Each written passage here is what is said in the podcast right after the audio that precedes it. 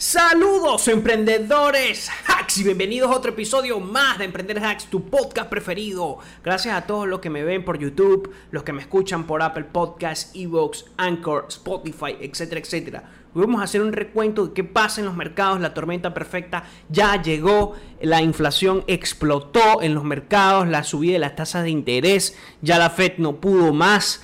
Recordemos que en muchos episodios pasados lo venía advirtiendo que una subida de las tasas de interés va a repercutir de manera negativa en ese ilusorio, porque fue un ilusorio panorama que nos venía dando la Fed, ¿ok?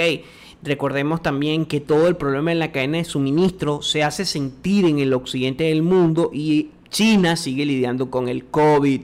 Esto es bastante interesante y lo más probable es que no sea ni, una nueva cepa, ni que, mm, bueno, no sé, seguramente los controles, ya esto es desde un punto de vista sociológico, antropológico, seguramente los controles irrestrictos que, que hizo el Estado chino para controlar el virus, generó que las personas no pudieran tener esa inmunidad de rebaño, mientras que la libertad de Occidente generó. Bueno, eso es una especulación mía.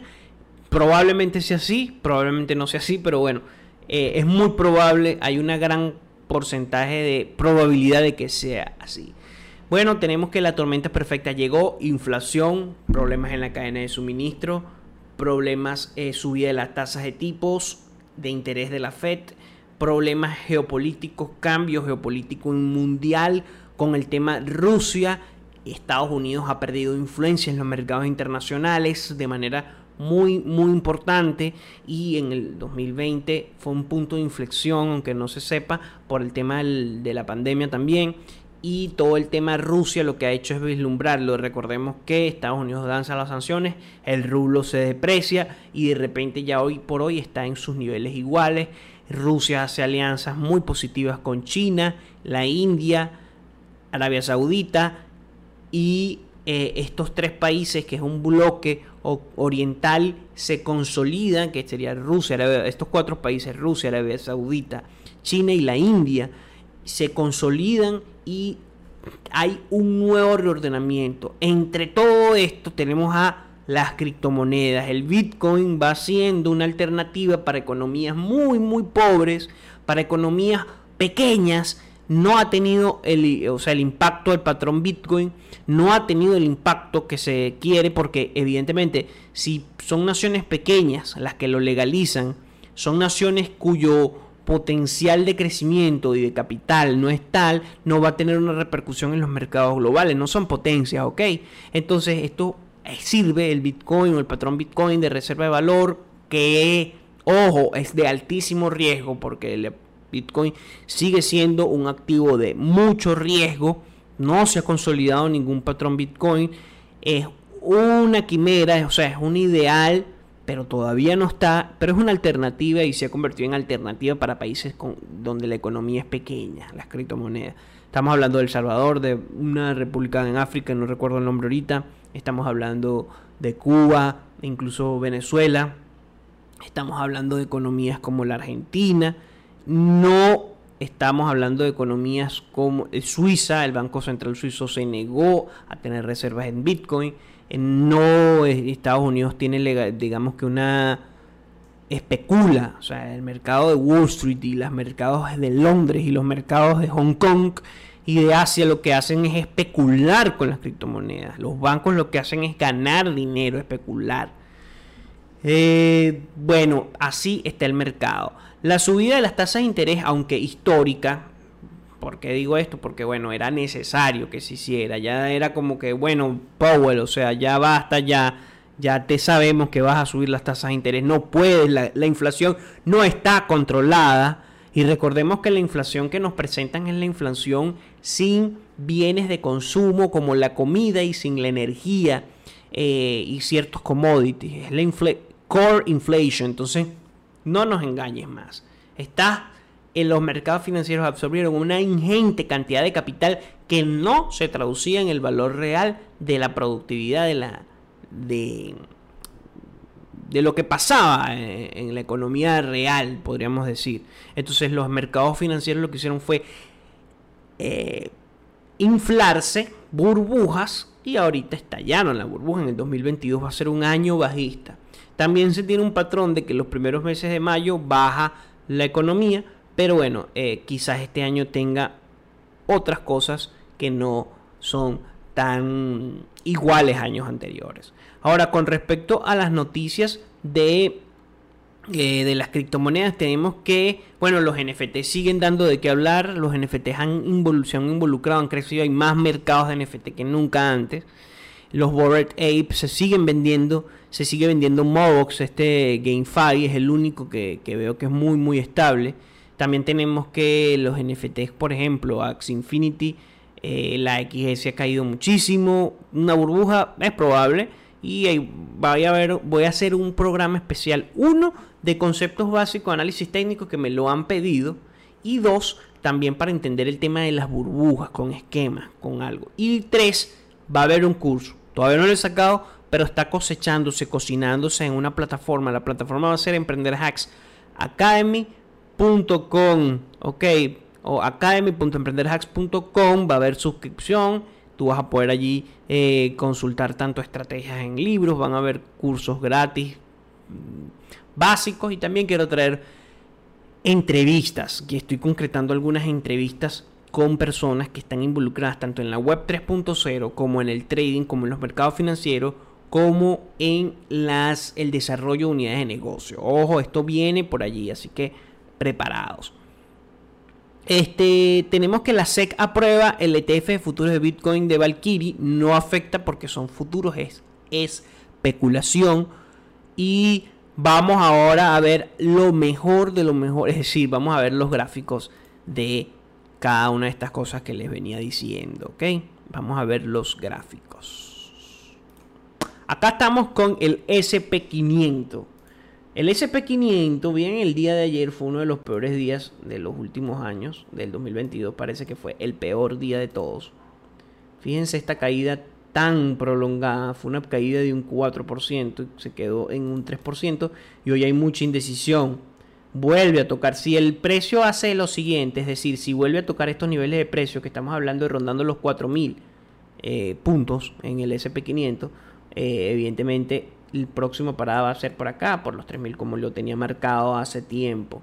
Si vemos los volúmenes, vemos como el volumen de compra desciende, hay un descenso que se equipara con el descenso de los precios y esta subida aquí que pareció una recuperación, si lo si hacemos un análisis, o sea, si hacemos un análisis detallado, esto es más que nada los que están viendo el gráfico conmigo en YouTube. Si, lo estás escuchando y quieres ver el gráfico, te invito a que vayas a YouTube, Emprender Hacks, el podcast, y vayas a ver este análisis. Vean aquí algo súper interesante. Aquí sube. Ya, esta subida incluso supera este máximo anterior que era este. Pero miren los volúmenes como venían cayendo.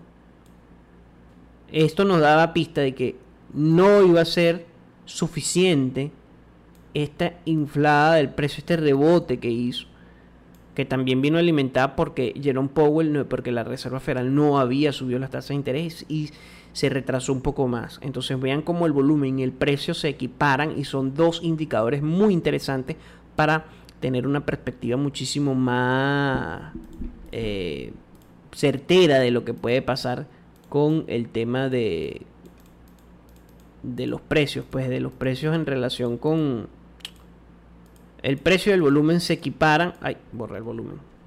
Pero bueno.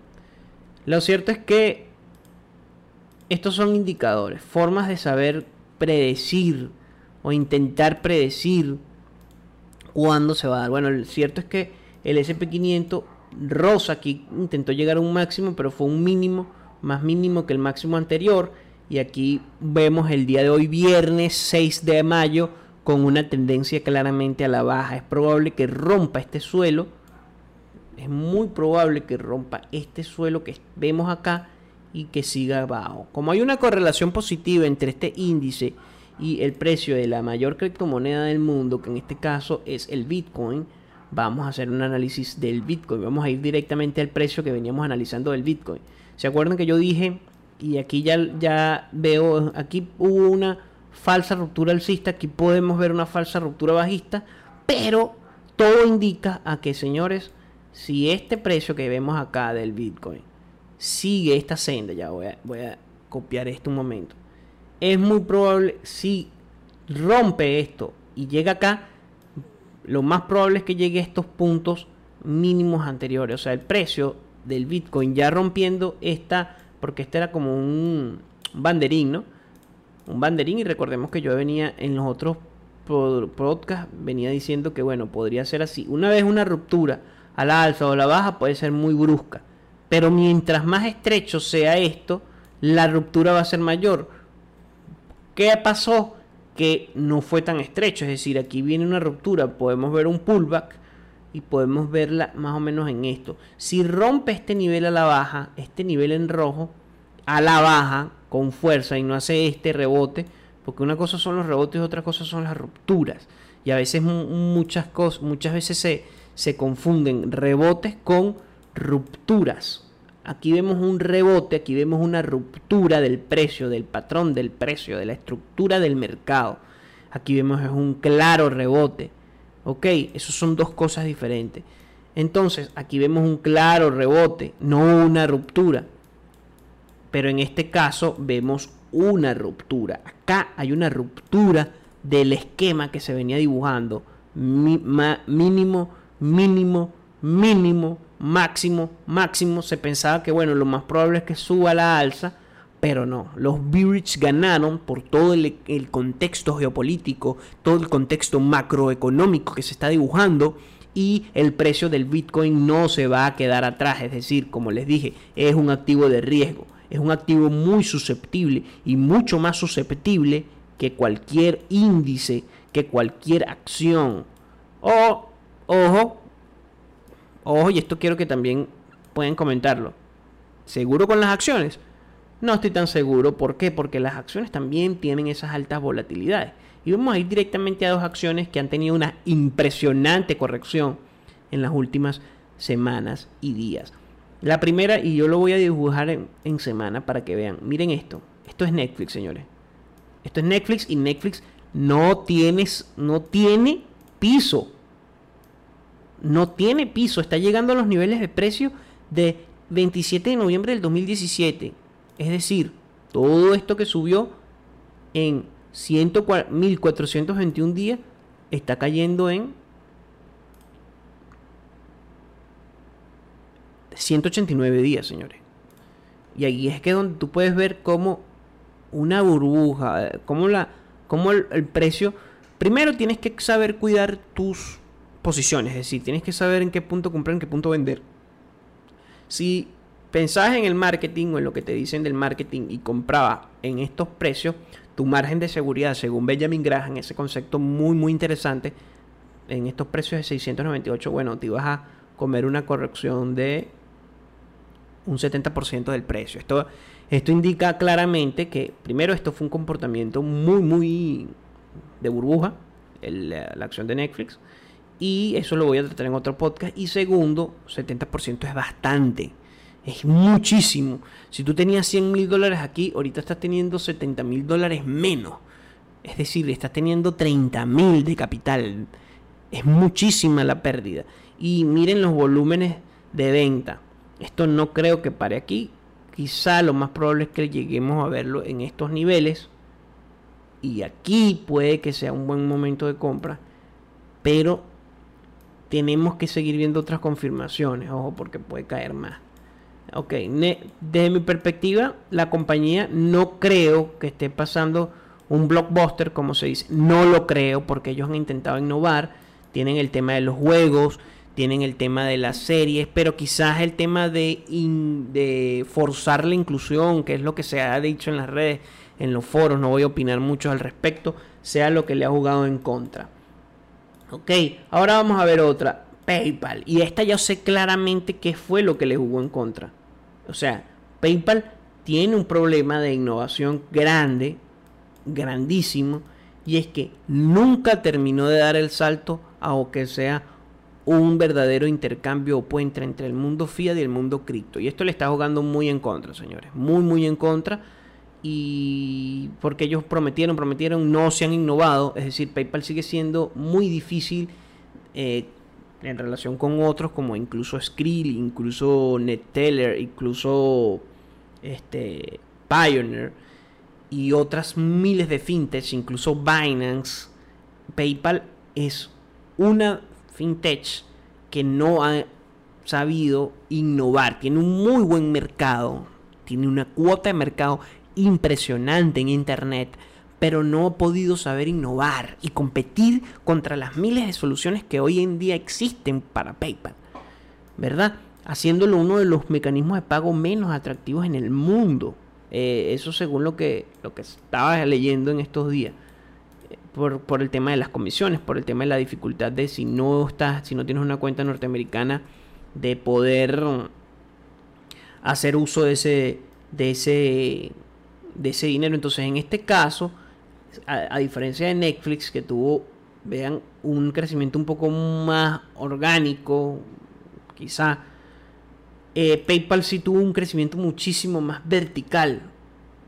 Recordemos que esto estamos en, semanales. Entonces esta verticalidad ha hecho que bueno llegue a una depreciación desde sus máximos hasta ahorita de un 72%. Muy parecido a la depreciación que tuvo que tiene Netflix hoy por hoy. Vamos a borrar, voy a quitar un, un momento todo lo que tiene que ver con el volumen para ver mejor los gráficos de precio. Ok, Meta.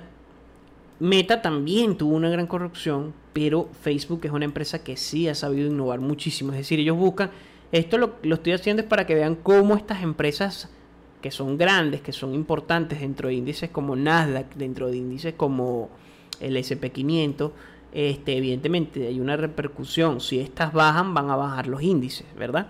Eh, pero a diferencia de las otras, esta corrección fue mucho menor y, bueno, pareciese que ya tuvo un, fue de 50%, fue un 20% menos, un 15% menos. Pero pareciese que hubiese tocado punto mínimo, ¿ok?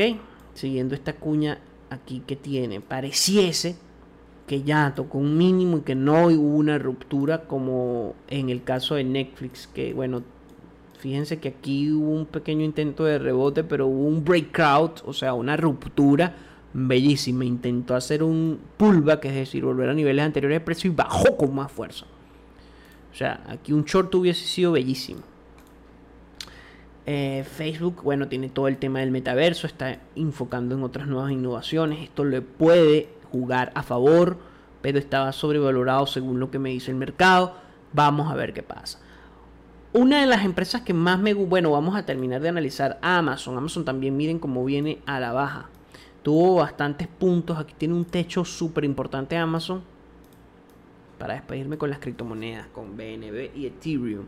Bueno, Amazon tuvo un techo aquí importantísimo en los niveles de 3700, 3700 aquí, miren. Después baja y se, hay otro techo importante más o menos aquí en los 3500, en este rango entre 3500 y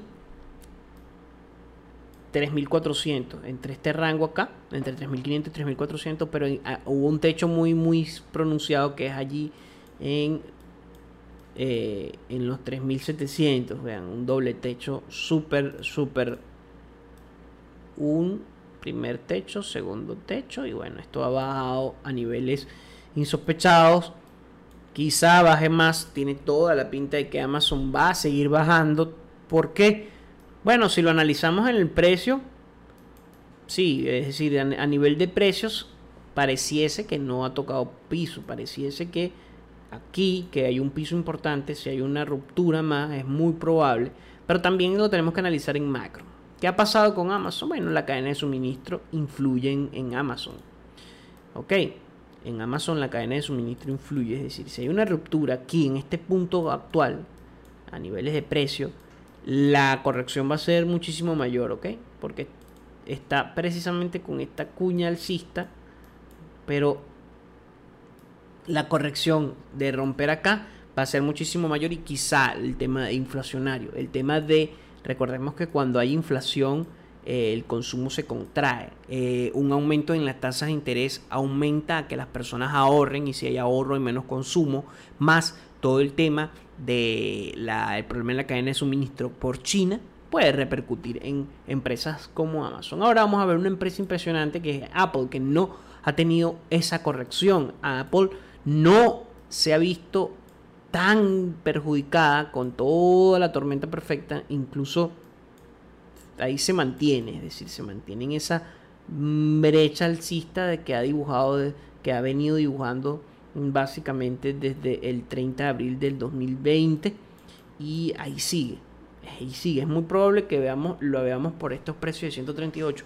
pero Apple se ha mantenido, se ha mantenido, claro, con tanta inyección de dinero, con tantas nuevas este nuevas que esa, esa innovaciones, búsqueda de nuevos mercados, conquistas de nichos, etcétera, claro, con todo el capital que tienen, lo pueden hacer.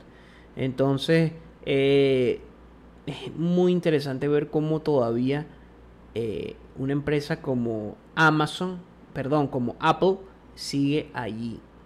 Bueno, hay otras empresas de verdad que no tuvieron que han tenido un malísimo, malísimo, incluso eh, Charlie Munger vendió sus posiciones en Alibaba, por ejemplo, y ha seguido cayendo y cayendo y parece que no tiene que no tiene que no ha llegado a su punto mínimo de corrección. Ahora vamos a ir con las criptomonedas, ya vimos el Bitcoin, ya vimos PayPal, ya vimos Netflix, ya vimos cómo se pueden comportar eh, las criptomonedas o, activos en general en panoramas de crisis. Veamos el BNB, que es uno de los que siempre analizo. En este caso, si lo vamos a ver diario. Eh, ok, este, bueno, eh, el BNB tiene un comportamiento interesante porque todavía no llega a estos niveles, todavía no hay una ruptura en estos niveles. Pareciera que iba a rebotar acá, lo hizo brevemente, pero no siguió construyendo una cuña bajista. Ok, entonces bueno, el BNB sigue allí.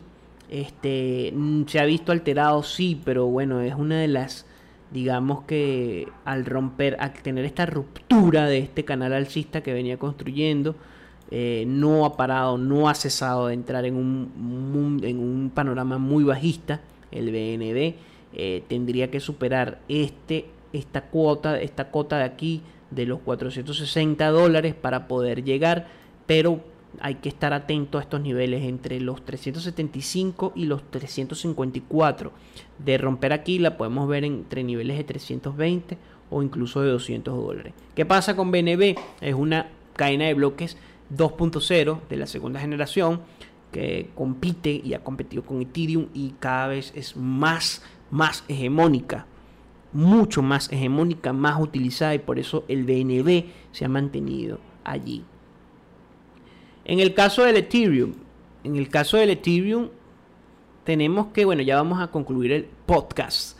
Tenemos que, bueno, aquí parecía yo dibujaba, bueno, si pasa esta ruptura que se compaginaba con la, con la falsa ruptura la alza que tuvo el Bitcoin, bueno, esto iba a llegar a nuevos niveles de 4200, pero no pasó Pasó lo mismo que en los otros activos y probablemente tendríamos que verlo en estos puntos. Aquí pareciera que hay un break, una ruptura importante, ¿ok? Fíjense. Eh, perdón. Acá hay una ruptura, no hay un rebote. Aquí es lo que se llama ruptura, como lo hizo el Bitcoin, y podemos ver el Ethereum en niveles más bajos. Bueno, emprendedores y emprendedoras hacks, antes de terminar, se me olvidó decir el disclaimer. Todas las opiniones dadas en el podcast son recomendaciones de investigación. No son en ningún momento recomendaciones de inversión. Recuerda que las criptomonedas, los CFE y las acciones pueden poner tu patrimonio en riesgo. Consulta con tu asesor financiero antes de invertir en algún producto. Tus decisiones de inversión son de tu entera responsabilidad. Gracias, recuerda darle like, recuerda comentar si quieres algo en específico. Por allí vienen unos tutoriales de Binance unos tutoriales de cómo iniciar en esto del análisis técnico, qué libros leer. Puedes también consultar y te lo recomiendo. Voy a dejar unos links abajo en el comentario destacado sobre qué puedo leer, qué puedo leer para iniciar en tanto en las criptomonedas, pero a nivel de inversión, no de, no de trading, y a nivel de inversión en la bolsa en general. ¿Ok? No nada más de las cripto. Gracias, recuerda darle like, suscribirte y seguirme en mis redes sociales. Nos vemos la próxima semana, emprendedores y emprendedoras hacks.